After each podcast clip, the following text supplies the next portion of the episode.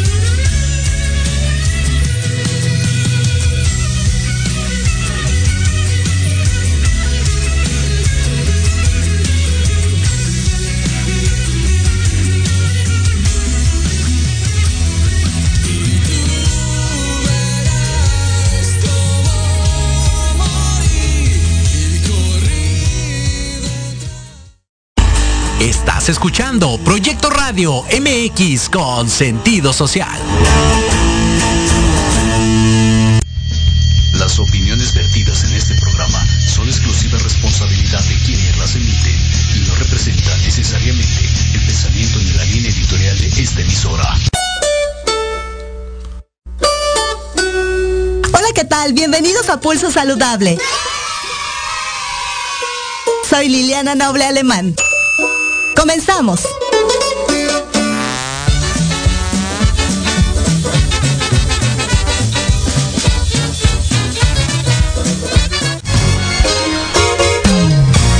Pulso Saludable, cuidando tu estilo y forma de vida.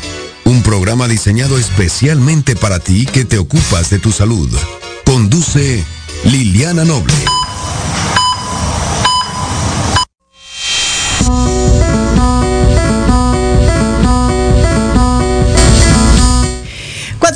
Con 4 minutos, 16 horas 4 minutos. Muy buenas tardes, tengan todas y todos ustedes. Soy Liliana Noble Alemán y le doy la más cordial bienvenida al pulso saludable del día de hoy en este 18 de marzo de 2021. La temperatura 31 grados centígrados.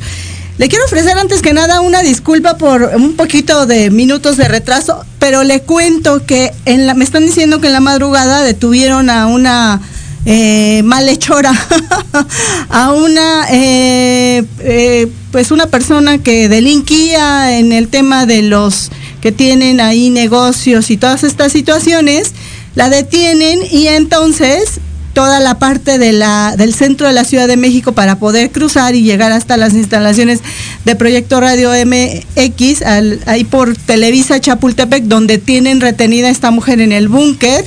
Al parecer, pues bueno, todos los manifestantes, todos sus apoyos, han hecho diversas marchas, no solamente en ese punto en donde está ella, sino también en otras situaciones, en otras partes, también en Insurgentes Sur, me comunican, en San Cosme, etcétera. Entonces yo le invito a usted a que no forme parte de este tipo de manifestaciones y no puede ser posible que por una delincuente estemos pagando los que sí trabajamos y hacemos las cosas bien. Así es que tache, tache para esta persona tan fea. Hoy no me cayó muy bien.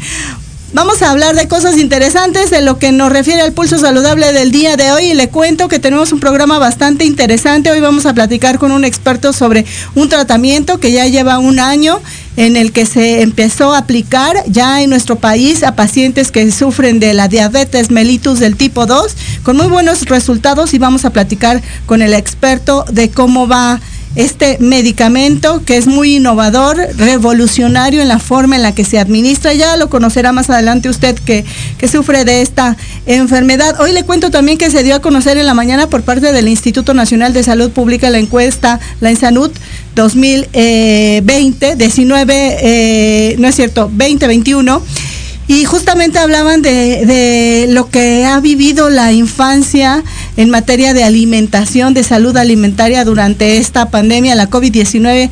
Va a enterarse usted eh, más adelante a través de las comunicaciones de Pulso Saludable sobre todo lo que nos está arrojando esta pandemia pero es importante que ahora usted tome conciencia de la salud de sus hijos, que es muy importante. Afortunadamente ya tenemos estrategias bien eh, eh, delineadas, como el etiquetado frontal y algunas otras como el que ya no existe el salero en la mesa, etcétera, pero siguen siendo eh, sumatorias y desafortunadamente todo inicia con el origen, le llamo yo, y el origen es el sobrepeso y del sobrepeso viene la obesidad y de ahí las complicaciones, así es que hay que poner mucho más cuidado. En este tema de la alimentación hay elementos muy prácticos y muy saludables de los llamados superalimentos. Usted investigue qué son los superalimentos y le voy a dar un ejemplo de uno de ellos, el agua y las manzanas. Así es que imagínese usted si le estoy diciendo superalimentos, todo lo que contiene una manzana, una simple manzana y beber agua simple, también es un superalimento, la miel es un superalimento, así es que hay que consumir más de estos productos. Así es que vamos a dar inicio a la jornada del día de hoy, también tenemos deporte y por supuesto el tema inicial de este día. Adelante. En Pulso Saludable también nos ocupamos de tu salud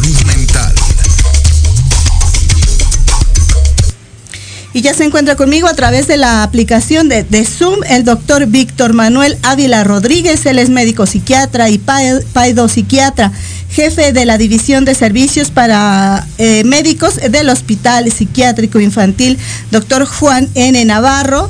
Él, cuando digo paido psiquiatra, es un psiquiatra que también eh, puede ver a adultos, pero también tiene esta sub subespecialidad que son los pequeñitos.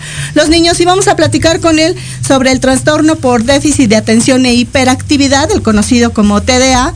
Y resulta que de pronto tenemos la llamada en casa, yo en lo particular no tengo hijos, pero sí sobrinos, y de pronto tenemos la llamada en casa eh, de las maestras, de los maestros, de las mises, y de pronto pensamos o creemos que toda la hiperactividad resultaría ser TDA y esto no es cierto, pero los que sí realmente tienen esta condición de salud deben de recibir el tratamiento en, en tiempo y forma multidisciplinario para evitar eh, complicaciones en el futuro y de ello nos va a platicar el experto. Doctor, gracias por estar con nosotros en Pulso Saludable. Muy buenas tardes. Hola, buenas tardes Liliana. Muchas gracias por la invitación y este espacio para poder hablar de este tema tan interesante. Gracias, doctor. Le agradezco mucho el tiempo. Sé que ustedes allá en el en el hospital tan bonito y tan interesante, la dinámica que siempre tienen con los pequeños, ahora están eh, parcialmente funcionando, pero de todas formas la, condición de un paciente que vive con este, este trastorno, no sé si, si sea eh, un origen genético, si algo al momento de que se juntaron el óvulo con el esperma y la formación de este nuevo ser humano, ahí algo falló o qué da origen a este trastorno, doctor. Bueno, es una pregunta interesante, Liliana, porque, eh, bueno, eh, este trastorno por déficit de atención y hiperactividad lleva mucho tiempo estudiándose, eh, pero lo que sabemos actualmente es el componente genético, estos factores hereditarios, y es, tienen un papel predominante para poder pues, decir que una persona puede tener una mayor o menor probabilidad de padecerlo se habla, algunos estudios mencionan que hasta un 80% de los casos con TDA se pudieran atribuir una causa genética. ¿Qué quiere decir esto? Pues que podemos encontrar, eh, si hacemos un rastreo ahí con la familia, pues algún familiar o, varios que tuvieran estas eh, mismos sintomatologías o cuadros clínicos, aun cuando no estén diagnosticados. El otro 20% que sería el responsable del resto de los casos, bueno, ahí sí ya las causas son muy, muy, muy variables. Eh, podemos estar hablando de problemas durante el nacimiento, eh, factores de riesgo neurológico como en el embarazo, eh, que, la mamá y el papá vivan en una zona de alto riesgo por contaminación por metales pesados, mamá haya consumido alcohol, tabaco, otras sustancias durante el embarazo, e incluso algunos estudios más o menos recientes hablan que, bueno, la edad paterna eh, grande, elevada, pues también podría ser un factor de riesgo para que niños o niñas pudieran tener eh, un trastorno por déficit Mire, doctor, usted toca un tema bastante interesante porque, bueno, a veces ahora en estas nuevas modalidades, en la modernidad, en la que las mujeres postergamos demasiado esta idea de llegar a tener hijos y en el camino de pronto encontramos a una pareja y, esta pareja eh, resulta ser añosa sin el afán de ofender a ningún caballero que amablemente nos escuche, resulta que también es un proceso entonces en este tema de, puntual atención porque sabía que era eh, un tema en la parte metabólica y que podía condicionar a este niño a la diabetes, a la obesidad, pero entonces también ya hay hipótesis sobre este tema del TDA. Sí, sí, sí. Eh, antes, digamos, hace, una década eh, se le daba mucha importancia solamente a, la edad materna, ¿no? sabemos que una mujer que concebía o tenía un embarazo a una edad ya muy avanzada, estamos hablando de 40, 45 años, pues obviamente esto la, la predisponía al producto a tener algunas eh, patologías, ¿no? O algunas eh, eh, alteraciones genéticas, hablando más concisamente de la trisomía 21 llamado síndrome de Down. Pero no, ahora sabemos que también la edad paterna influye mucho, no solamente para que el niño o la niña que se va a concebir pudiera tener trastornos por de atención, sino también se habla también, por ejemplo, de trastornos del espectro autista eh, o incluso algunos otros trastornos del neurodesarrollo o incluso eh, padecimientos como la esquizofrenia. Claro. Ahora bien, doctor, en esta, en este condicionamiento de estos factores, eh, ¿qué es lo que realmente ocurre no sé si intervengan ahí estos neurotransmisores, estos elementos químicos, mensajeros, eh, las sustancias, las neuronas, qué es lo que realmente pasa que eh, se convierte en este trastorno o en esta condición de hiperactividad y a veces de, euforia para estos pequeñitos. Sí, bueno, es una serie de factores. Sería sería un error muy simplista o, reduccionista hablar solamente de una cosa. Pero para ponerlo en términos eh, simples, sencillos, didácticos, podemos decir que el, trastorno por déficit de atención y hiperactividad es un estado hipodopaminérgico. ¿sí? Eh, algún, eh, no, no, hay que tomarlo en cuenta como que solamente eh, está baja la dopamina, sino que hay una serie de factores que hacen que, bueno, a veces la dopamina no sea baja, pero que no esté funcionando de la forma correcta. Claro. Y en ese sentido, como mencionamos hace rato, que tiene un componente genético, pues hay que hablar que hay una situación poligénica. O sea, el TDA no se presenta por la presencia o ausencia de un solo gen, sino que es una mezcla de, de varios genes en distintos cromosomas. Que al final de cuentas van a producir alteraciones tanto eh, en el funcionamiento neuronal eh, como en el funcionamiento sináptico, que va a afectar principalmente la dopamina, aunque no exclusivamente, también está relacionado eh, algunos otros neurotransmisores como serotonina o noradrenalina.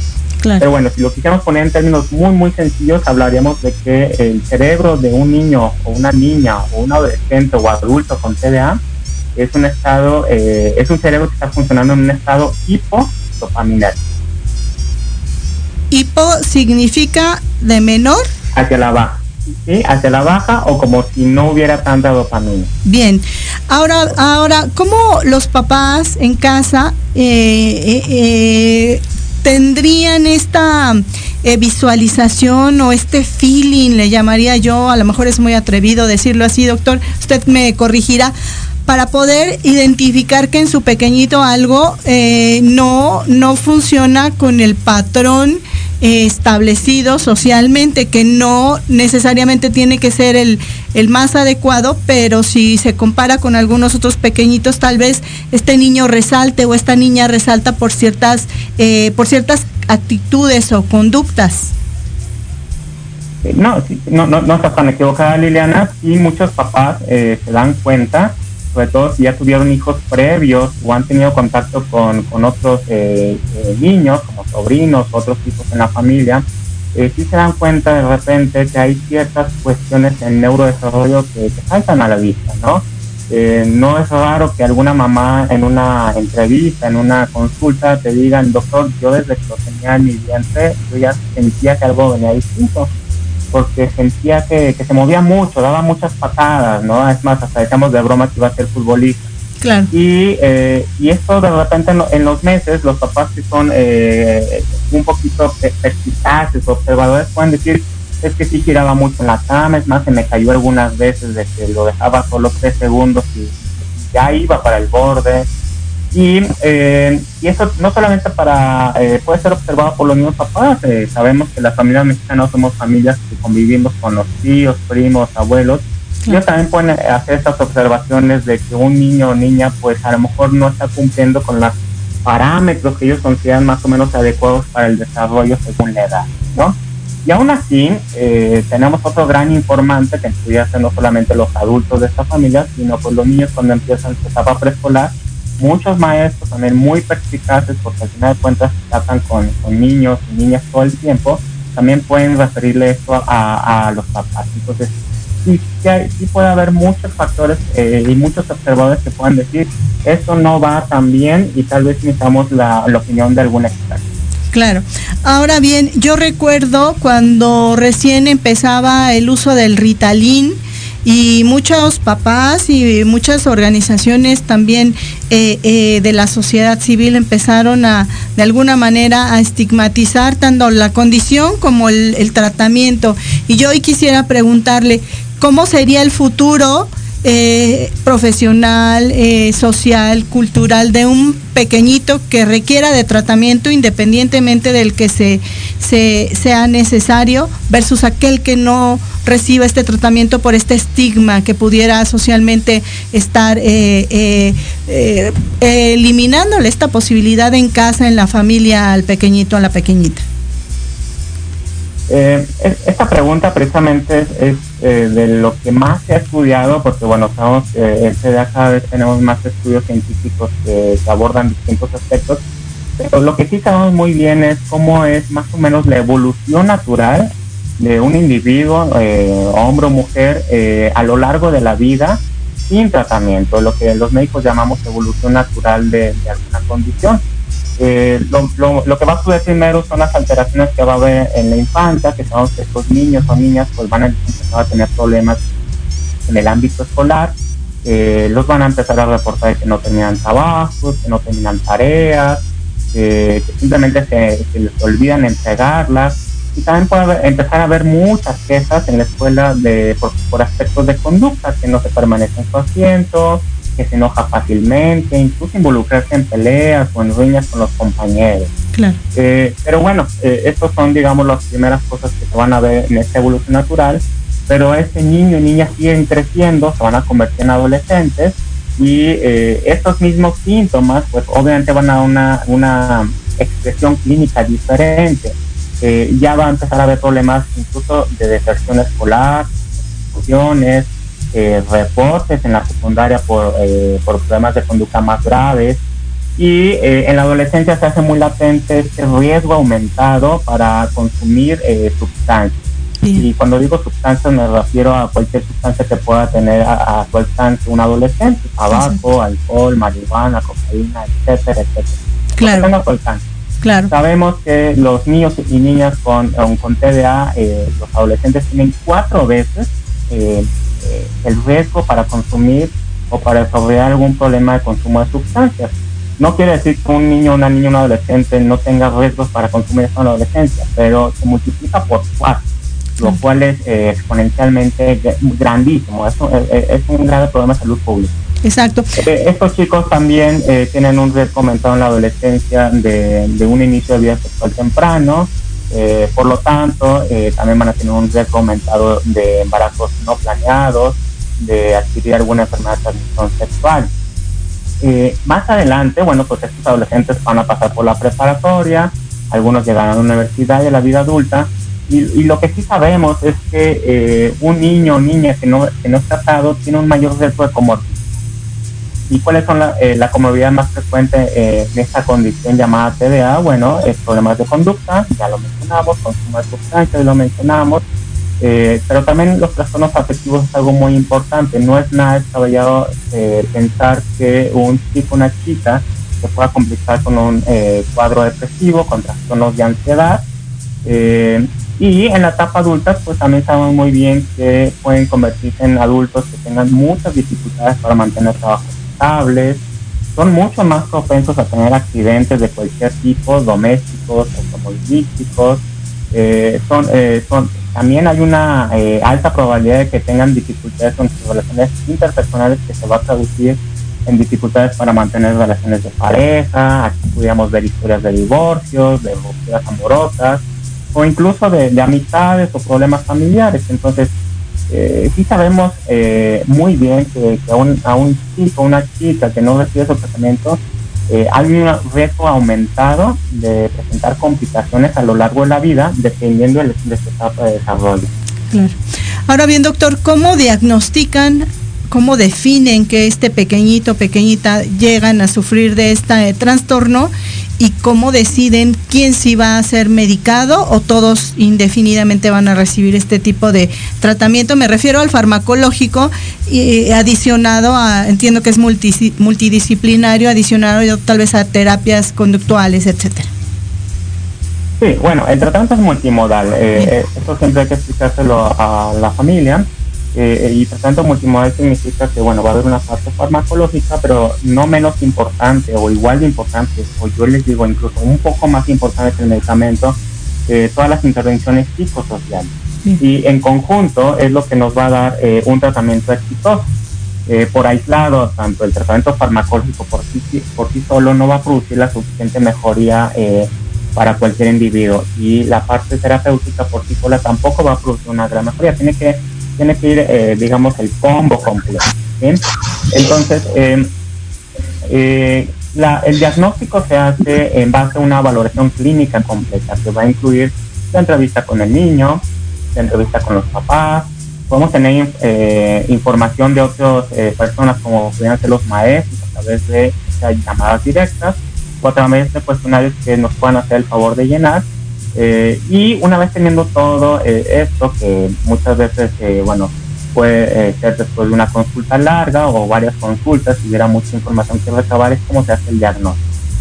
si fuera necesario, se pueden pedir algunos estudios complementarios, no es la regla, solamente si tenemos dudas de algún diagnóstico diferencial que pudiera estar sucediendo, como pudiera ser epilepsia, pues se pide un electroencefalograma, ¿no? Si estamos sospechando que eh, el niño está distraído, pero puede ser porque no ve bien o no escucha bien, pues lo canalizamos con el especialista eh, necesario, ¿no? Ya sea el foniatra, eh, eh almólogo, para que nos diga si la inatención o esta distracción o impulsividad solamente se debe a que el niño no alcanza a ver el pizarrón o no escucha las indicaciones de la maestra. Pero obviamente todo esto se hace después de una valoración clínica, médica, completa. Muy bien. Doctor, ya la gente se empieza a hacer presente con algunas dudas que en el trayecto de la explicación que usted nos ha dado tan, tan ilustrativa se han ido resolviendo. Pregunta también Santi Alman eh, si los niños con TDA deberían eh, ir a asistir a una escuela especial. Y bueno, del tratamiento preguntaba que cuál es, pero si nos pudiera ayudar con esto, doctor. Sí, no, eh, un niño con TDA eh, no necesita educación especial a menos que hubiera eh, de forma paralela un problema cognitivo como por ejemplo discapacidad intelectual. Pero un niño con TDA sin ningún problema cognitivo, estoy hablando de ningún problema de discapacidad intelectual, no puede ir a una escuela regular sí, se sí eh, nos apoyamos con los maestros que pueden ser grandes aliados en el tratamiento multimodal para que hagan pequeñas adecuaciones eh, que favorezcan al niño o a la niña con TDA, ¿no? Como por ejemplo, eh, para decir de forma rápida, pues sentarlo adelante del salón, cerca del escritorio, alejado de puertas y ventanas que pueden ser un factor de, distracción, favorecer que sean, pedirle tareas o actividades escolares precisas y concisas y no darle una lista enorme que eh, a lo mejor cuando terminan la lista el chico ya no está, ya no está poniendo atención. Entonces, no, no es necesaria educación especial, eh, pero sí eh, una sensibilización por parte de los maestros para saber cómo, con qué pequeñas modificaciones en el aula pueden favorecer mucho al alumno en este caso, ¿no? Bien.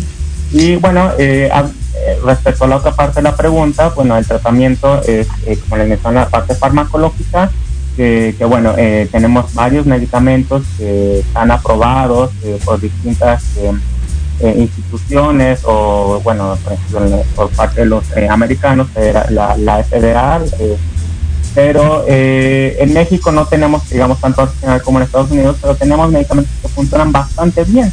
se ven en la cabeza tres, pero aparte de eso, también la importancia de las intervenciones psicosociales donde educamos, enseñamos a los papás, a las mamás, a la familia extensa, si es que viviera ahí algún familiar de, la familia extensa, a cómo manejar la conducta, cómo enseñarle estructurar sus tiempos de actividades, eh, cómo manejar eh, los tiempos, cómo empezar a hacer la anticipación de sus actividades, que al final de cuentas todo lo que estamos haciendo eh, con esto que comento es incidir en esta parte del cerebro, que es el área prefrontal, que es donde está ocurriendo todas estas dificultades de Entonces, Sí, hay muchas alternativas farmacológicas en México, no tantas como en otras partes del mundo, pero son bastante efectivas. Muy bien, también pregunta Tali Ortiz que si estos tratamientos generan adicción, que es un tema eh, de mucho controversia y de temor de los padres, ¿va a ser un tratamiento a la larga y que va a generarle una adicción, doctor? Eh, es la pregunta más común que nos hacen los papás, ¿no? Y es válida, eh, siempre, siempre existe esta preocupación de si algunos de los medicamentos que le voy a dar a mi hijo, a mi hija pueda tener alguna eh, complicación a corto, mediano o largo plazo. Eh, y, hablando de, eh, del metilfenidato, digamos la marca más conocida, o este, Salim, como lo mencionaron hace ratito, pues no, el potencial de abuso es bajísimo, es prácticamente inexistente. Es un medicamento bastante seguro ¿Sí? si se sabe usar de la forma correcta es, tan seguro, eh, nomás por ponerlo en contexto, que, lleva décadas en el mercado. Claro. Y, siempre cuando hablo de medicamentos eh, en estos talleres que se dan a los papás o los maestros, siempre pongo este contexto de que es raro que un medicamento, y no hablo nada más de los psiquiátricos, un medicamento de, cualquier índole, dure tanto tiempo en el mercado siendo vigente. ¿Por qué? Porque o, se, se detecta que ocasiona problemas, sale del mismo, claro nuevo que resulta ser mucho mejor y que trae más beneficios.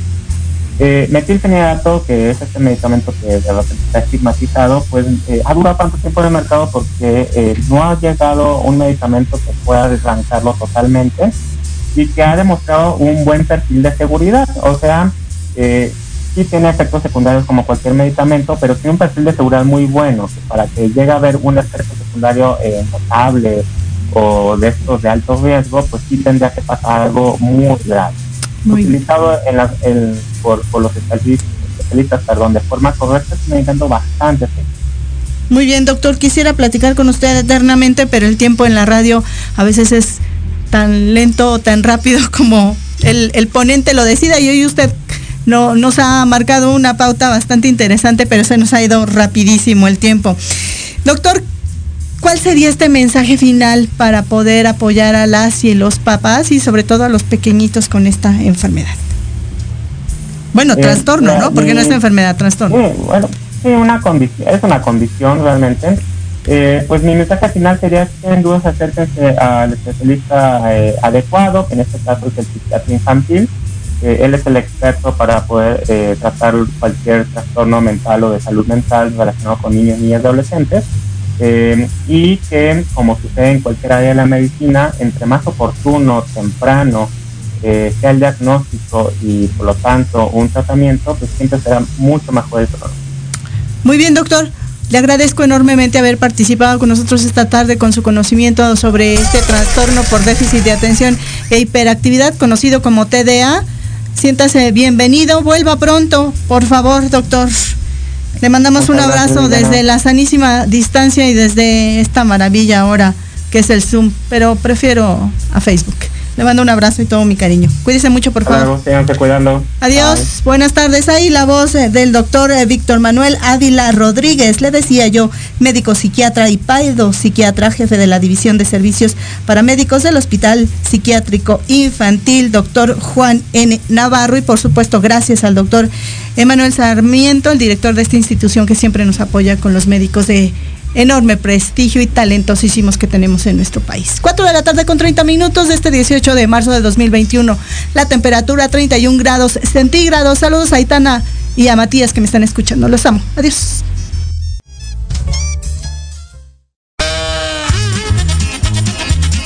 Oye, oye, ¿a dónde vas? ¿Quién? Vamos a un corte rapidísimo y regresamos. Se va a poner interesante. Quédate en casa y escucha la programación de Proyecto Radio MX con sentido social. ¡Uh, la, la chulada!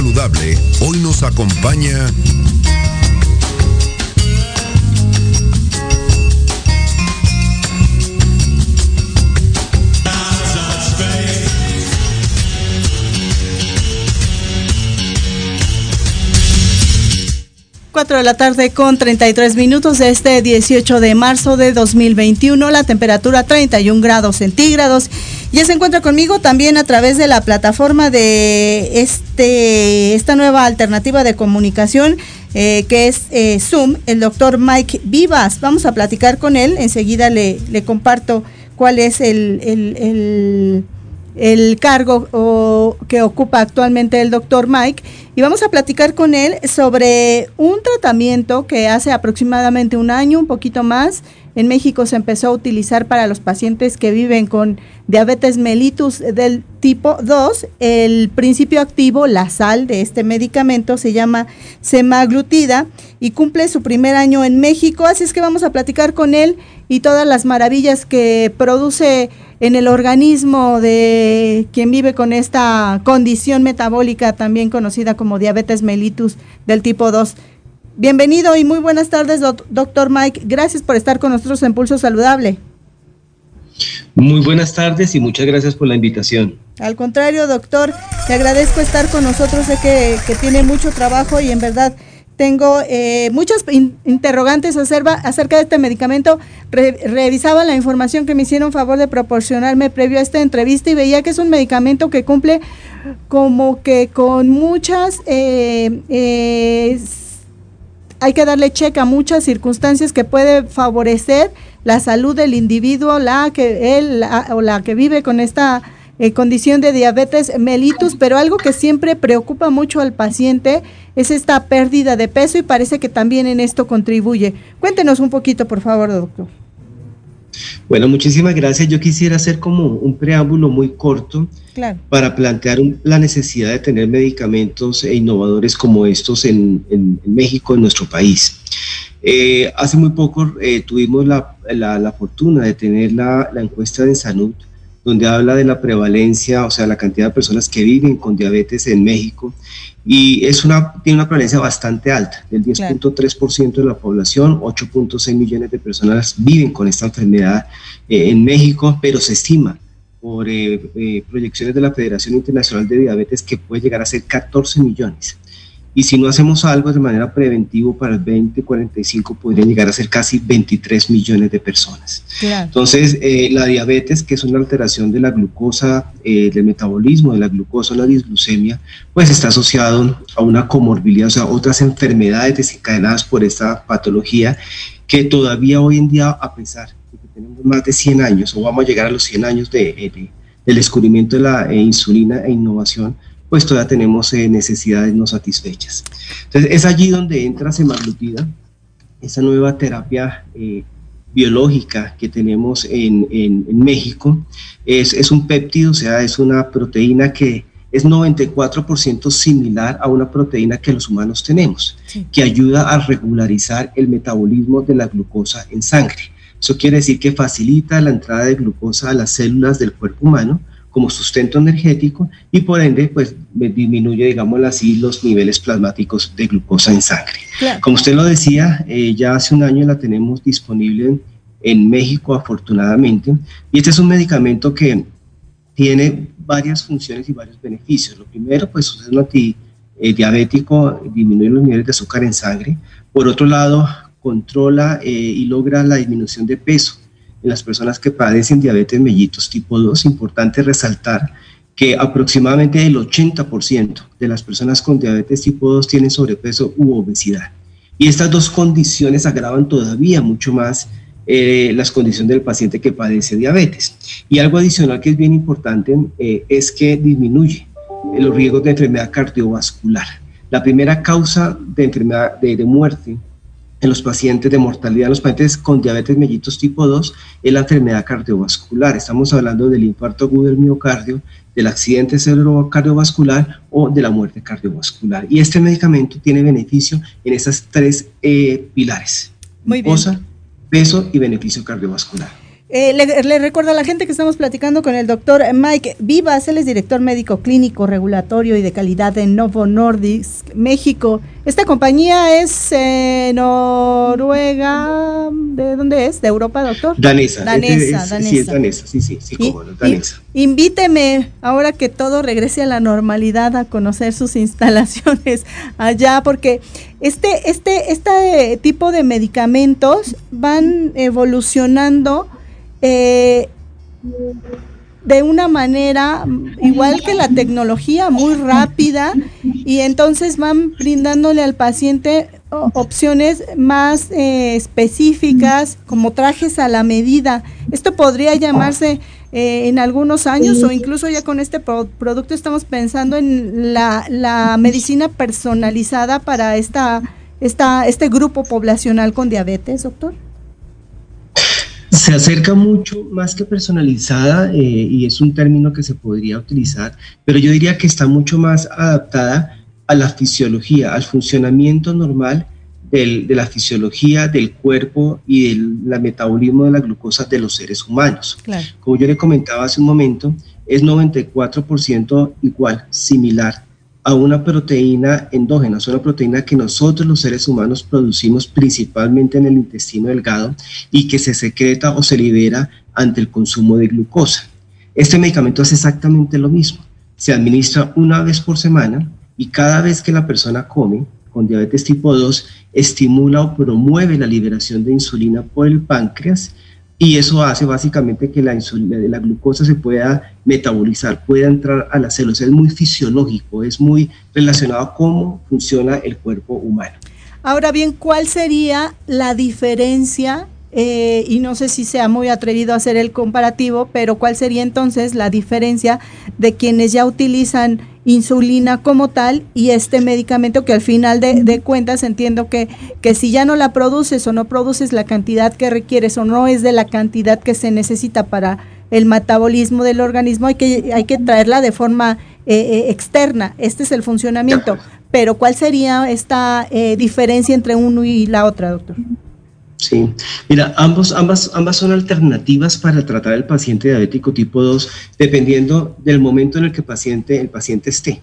El paciente con diabetes tipo 2 tiene una historia natural de la enfermedad, o sea, una evolución de la enfermedad que lo lleva a que tenga primero resistencia a la insulina, después deficiencia en la producción de insulina por el páncreas, hasta ausencia de insulina en la producción del páncreas porque el páncreas ya falla ya no produce más. Entonces, este medicamento se utiliza y se beneficia mucho más en aquellos pacientes que todavía tienen algo de reserva, algo de función del páncreas antes de empezar insulina. Eso quiere decir que que son pacientes que están con antidiabéticos orales que no están controlados, este es un beneficio muy en ese punto, en ese momento de la evolución de la enfermedad. Ya una vez el páncreas falle, ya toca utilizar insulina. Entonces, depende mucho del momento del paciente. Entre más temprano mejor e idealmente antes que la insulina. Ahora bien, doctor, este, este tratamiento puede ser eh, primer línea de tratamiento, es decir, en un paciente recién diagnosticado o en qué etapa de la enfermedad podría recomendarse. Eh, yo diría que básicamente es un, lo podría utilizar un paciente eh, con, reciente diagnóstico, pero el que más se beneficia es aquel paciente que ya viene con un tratamiento con medicamentos orales, no está controlado y a pesar de los esfuerzos que hace el médico y el paciente, eh, no llega a las metas de glucosa en sangre que se requieren.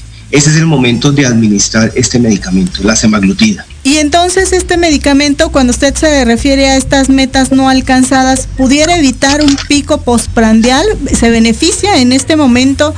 Y también pudiera evitar la hipoglucemia, estos, estas bajas importantes tan temerosas mencionan los pacientes con diabetes mellitus. Sí, eh, eso que acaba de mencionar usted es supremamente importante. Es un medicamento que, a pesar de que, o sea, se inyecta semanalmente, pero su efecto en disminución de glucosa está cada vez que la persona come.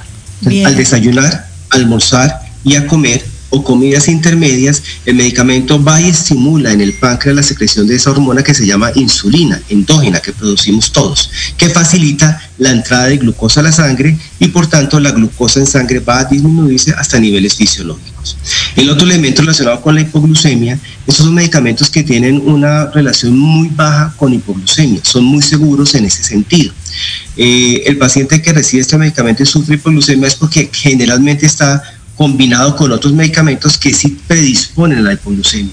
Pero el medicamento como tal, semaglutida, la relación con hipoglucemia es muy baja. Ahora bien, doctor, rápidamente cuéntenos por qué tiene estos beneficios o cómo es que tiene el beneficio en la reducción al mismo tiempo simultáneo. Está beneficiando el tema de la insulina, de la, de del exceso de, de la asimilación de la, de la insulina en la célula, pero también está ejerciendo un, beneficio a nivel del, peso corporal del individuo y también cardioprotector. ¿Cómo se logra todo esto con un solo biológico? Sí, el mismo biológico endógeno, eh, y está hablando de semaglutida, eh, que es un biológico que se administra semanalmente, tiene diferentes receptores en diferentes órganos o sistemas. Uno de ellos es el sistema cardiovascular. Eh, allí eh, ejerce un efecto antiinflamatorio, antiaterogénico, o sea, disminuye la progresión y la formación de la placa ateromatosa, grasa e inflamación de los vasos sanguíneos, que finalmente son los que desencadenan el infarto agudo del miocardio, la muerte cardiovascular o el accidente cerebrovascular. Entonces, al, estabilizar la placa, al estabilizar, digamos así, el funcionamiento normal del vaso sanguíneo, de las coronarias del corazón, de las carótidas y las arterias cerebrales, hace que se disminuya el riesgo de infarto, de accidente cerebrovascular y de muerte cardiovascular conjuntamente en un 26%. Eso es un dato muy importante porque como ya le comenté, la primera causa de mortalidad en el paciente diabético tipo 2 es la enfermedad cerebro cardiovascular. Claro. Y lo segundo, hablando de peso, eh, eh, eh, su relación con peso está muy con el efecto que tiene a nivel central. Cuando hago a nivel central, hago a nivel de, de los núcleos cerebrales que tiene que ver con la saciedad y con el hambre. este medicamento disminuye la saciedad, aumenta la plenitud, eso quiere decir que aumenta, disminuye la disminuye las necesidades de comer durante el día y además de eso cuando la persona consume alimentos se siente llena más rápidamente y eso pues se redunda en una disminución de ingesta alimenticia y por tanto disminución de peso de la persona. Eh, eh, dadas estas circunstancias del tratamiento, finalmente, doctor, ¿Esto pudiera evitar de alguna manera o reduce el costo de los tratamientos actuales ya con el con el, uso de este producto y pudiera eventualmente eh, reducir si es cardiópata también sus tratamientos y esto impacta benéficamente en el bolsillo o, esto es un eh, es una ayuda adicional, pero sus tratamientos en, materia de enfermedad cardiovascular seguirán al pie de la letra como lo indica el cardiólogo. Mire, eh, un dato muy importante que pasa en México y en todos los países de Latinoamérica y muchos del mundo es que de cada 10 pesos del costo de la enfermedad, como usted lo acaba de decir, que no solamente son medicamentos, sino las enfermedades asociadas a la diabetes, como es el infarto, eh, los problemas cerebrocardiovasculares, el riñón que también se lesiona, las enfermedades vasculares periféricas que terminan muchas veces en amputación, la ceguera, todas estas cosas, en la medida que se controle eh, la diabetes se disminuye todo esto. Pero el costo grande de la enfermedad diabética está en lo que le acabo de mencionar. Dos a tres pesos de cada diez pesos que cuesta la enfermedad. O sea, el tratamiento más todas las enfermedades asociadas son por el medicamento, de dos a tres pesos. Y semaglutida va a solucionar muchos de los temas en muchos pacientes eh, y por ende los costos y la carga clínica, o sea, la posibilidad de que eso esté presente va a ser menor. De los costos asociados por esas complicaciones, uno, y la carga clínica, o sea, la presencia de esas comorbilidades también se va a disminuir al administrar semaglutida subcutánea semanal. Muy bien, doctor. ¿Este medicamento se encuentra en México en la vía pública o solo en la, en la privada o en ambas? En este momento está disponible eh, en, la, en, la, privada, está disponible en las cadenas de, farmacias, tanto en las, en las eh, normales, en las convencionales como en las virtuales. Y por supuesto, eh, la organización pues está trabajando en buscar cómo se puede codificar y puede, cómo puede entrar en ese canal público que es supremamente importante. Muy bien, doctor. Pues le agradezco haber platicado estos minutos con este tratamiento tan interesante.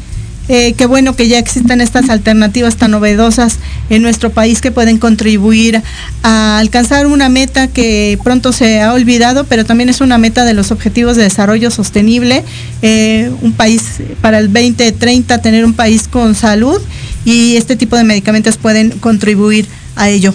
Doctor, tenga usted excelente tarde, cuídese mucho. Muchas gracias, una buena tarde.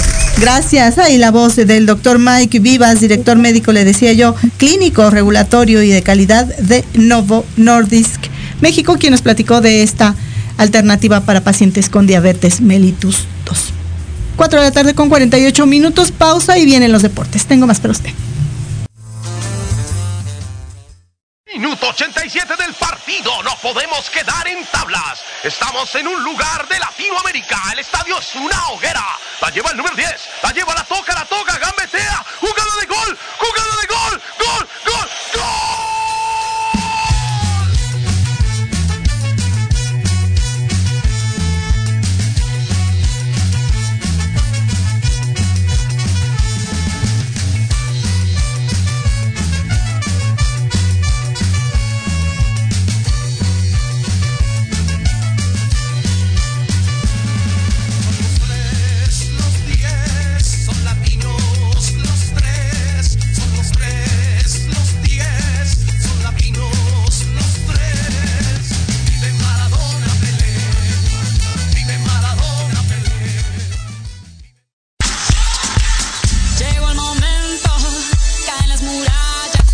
Pulso Saludable Deportivo. Deportivo.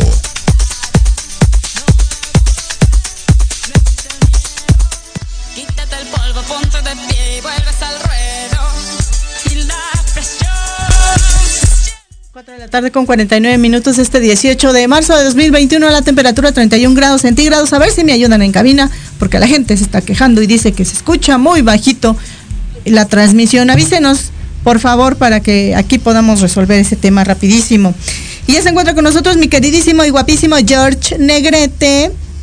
Que... Me lo voy a creer, Liliana Noble, cada vez que me presento de esa manera. Entonces voy a decir George Negrete feo. ¿Qué te gusta? ¿Que te diga feo o guapo? Pues guapo, ¿no? No, o sea, pues sí, es que es la verdad, querido. Créetelo todo. ¿Y cómo van los, los deportes? Venga, mi George. Ay, ya me chivié, ya me puse hasta rojito. Pues mi queridísima Lilia, todos nuestros radioescuchas en, en Proyecto Radio MX y del Pulso Saludable, Abierto Mexicano de Tenis, ya estamos en cuartos de final, mira, después de que el año pasado todavía estaba en duda si se iba a poder jugar, ya estamos en los cuartos de final. Y pues buenos juegos ha habido en este Abierto Mexicano de, Tenis Acapulco, sabemos que está jugando en formato eh, burbuja y que pues por las cuestiones de la pandemia desde el año pasado se, se, arregló o se dijo que no iba a haber torneo de femenil, nada más de los hombres, y esto es porque el estadio, el otro estadio que se estaba construyendo por la pandemia no se pudo acabar. Entonces, eh, pues hoy, hoy son los cuartos de final, a las 6 de la tarde, a las 7.20 y a las 10, a las 10 de la noche estarán jugándose los partidos, donde pues el británico Cameron eh, Norrie va a jugar contra el alemán Dominic Keffer, el noruego Kasper Ruth contra Alexander Zverev de Alemania, Estefanos Tsitsiapis, este griego que sabemos eliminó a Rafa Nadal allá en, el Australian Open. ¿Dónde? Pues es el que está jugando. ¿Perdón? bueno, Estefanos Tsitsiapis es griego y él es el que le ganó a Rafa Nadal en el Australian Open.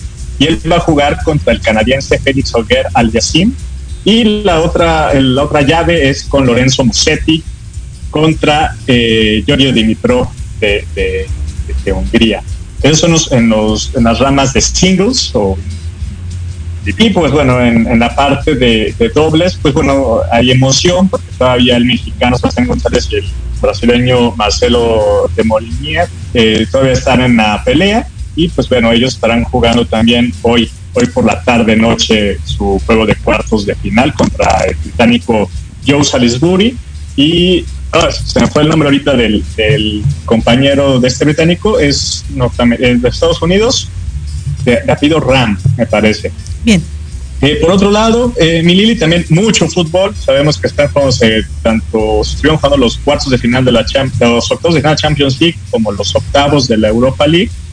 Eh, ya tenemos a los ocho que van a los cuartos de la Champions, que son tres británicos, Liverpool, Manchester City y el Chelsea de Alemania está en el Bayern Múnich, que es el máximo favorito para levantar la orejona, junto con el Borussia Dortmund, el PSG de Francia, el Porto de Portugal, el Tecatito Corona, y el Real Madrid, que después que había habido un poco de críticas, la verdad es que de forma, con buena autoridad, le ganó al Atalanta 3 por 1, 4-1 global para este, posicionarse en los cuartos de final.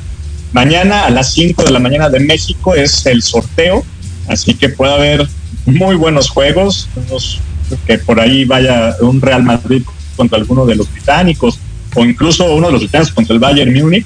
Va a estar, va a estar muy, muy bueno. Eh, en, los, en la Europa League, pues también hoy se acabaron los juegos. Mañana a las 6 de la mañana es el sorteo. Bueno, donde los marcadores pues más eh, sorpresivos fue la eliminación del Tottenham de, de José Mourinho el equipo inglés cae 3 por 0 contra el Dinamo de Zagreb y pues pierde el global eh, tres goles por dos. es una gran sorpresa porque se trata de era de los favoritos para llevarse la Europa League. Y hace ratito, apenas a las 4 de la tarde, terminó el juego entre el Milan y el Manchester United. Se jugó allá en San Siro, en Italia. Gana el Manchester United 1 por 0, global 2 por 1. Queda fuera el Milan de Zlatan Ibrahimovic y pues el Manchester se afianza como ahora el máximo candidato para ganar la Europa League. Zlatan Ibrahimovic, que por cierto a los 39 años de edad vuelve a ser convocado a la selección de Suecia y créanme, no es nada más por el nombre, es porque el señor está jugando a un gran nivel. Bien, mi Lili, pues hoy empieza la, la jornada de fútbol mexicano con un Pachuca Tigres y recordemos que ya se está jugando el preolímpico en Guadalajara de fútbol. Sub-23, eh, Estados Unidos estaba ganando 1 por 0 al equipo de Costa Rica hasta el minuto 57 más o menos. Y a las 6 de la tarde el equipo mexicano, el TRI, va contra el equipo de la República Dominicana a las 6 de la tarde. Hasta aquí mi reporte, mi Lili. No sé si tienes alguna duda, alguna pregunta. ¿Qué, qué hacemos? Pues antes de que te vayas, mi queridísimo George, ¿cómo va el tema de los Juegos Olímpicos cada vez más cerca? Y el, me dicen que tienes dos minutos, entonces aprovecha los corazón, porque la COVID-19 sigue con todo lo que da. Hay una gran ventana de tiempo eh, para poder apoyar a los atletas, que espero que los mexicanos vayan vacunados y los de otros países seguramente así pasará, y ya todos allá vacunados pero finalmente eh, esta enfermedad no da tregua y me parece, yo sigo pensando que es un poco aventurado, pero esperemos que todo funcione como lo tienen planeado. ¿Tú qué opinas? Sí, fíjate que es una pregunta bien interesante y un comentario bien acertado el que dices, Lili, porque sabemos que eh, el, el comité organizador de Tokio no ve como una obligación llevar a los atletas vacunados, lo ponen como una recomendación, tomando en cuenta que los Juegos Olímpicos van a ser en formato burbuja, donde no va a haber espectadores internacionales, incluso los nacionales se maneja que sea en una mínima cantidad. Eh, el Comité Olímpico Español, por ejemplo, ya se ya levantó la mano en ese aspecto y sí dijo que todos sus atletas que vayan a Tokio van a ir vacunados. En el caso de México, ya empezaron también a vacunar a algunos atletas que estarían ya con su participación asegurada para ir a Tokio 2020 más uno. Y pues falta ver, con todo y que las Olimpiadas empiezan el próximo 23 de julio, pues, que son prácticamente tres meses, eh, pues bueno, todavía faltan muchas, muchas este, disciplinas que puedan contar con todos sus candidatos a registrados para ir a las Olimpiadas. Es un muy buen punto. Se van a tener que afianzar y sobre todo levantar y expresar la mano cada comité olímpico del país para mandar a sus atletas ya vacunados, porque, insisto, el, comité organizador no lo ve como una obligación, pero sí como una recomendación que todos los atletas lleguen vacunados.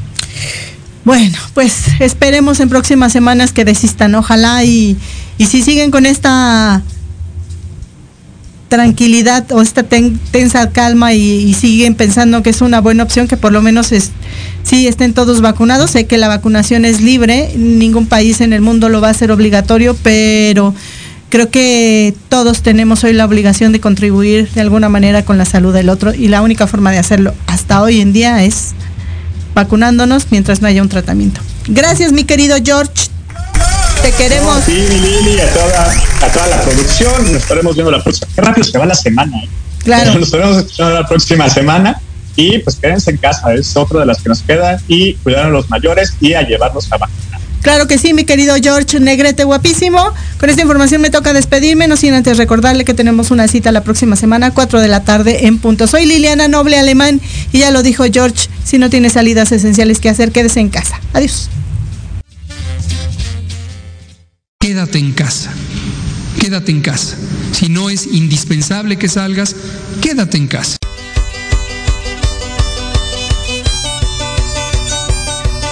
Nos escuchamos la próxima semana. Entre tanto, síguenos en nuestras redes sociales. En YouTube y Facebook aparecemos como Pulso Saludable. Y comparten nuestro programa del día de hoy. Hasta la próxima.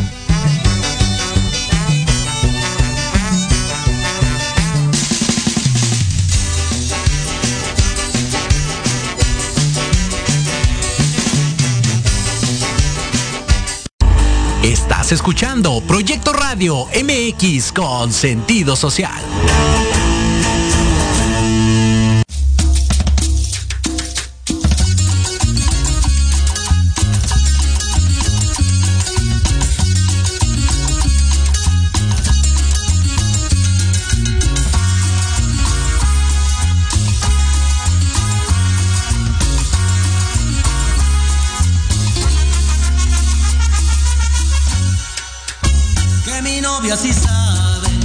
cómo se baila la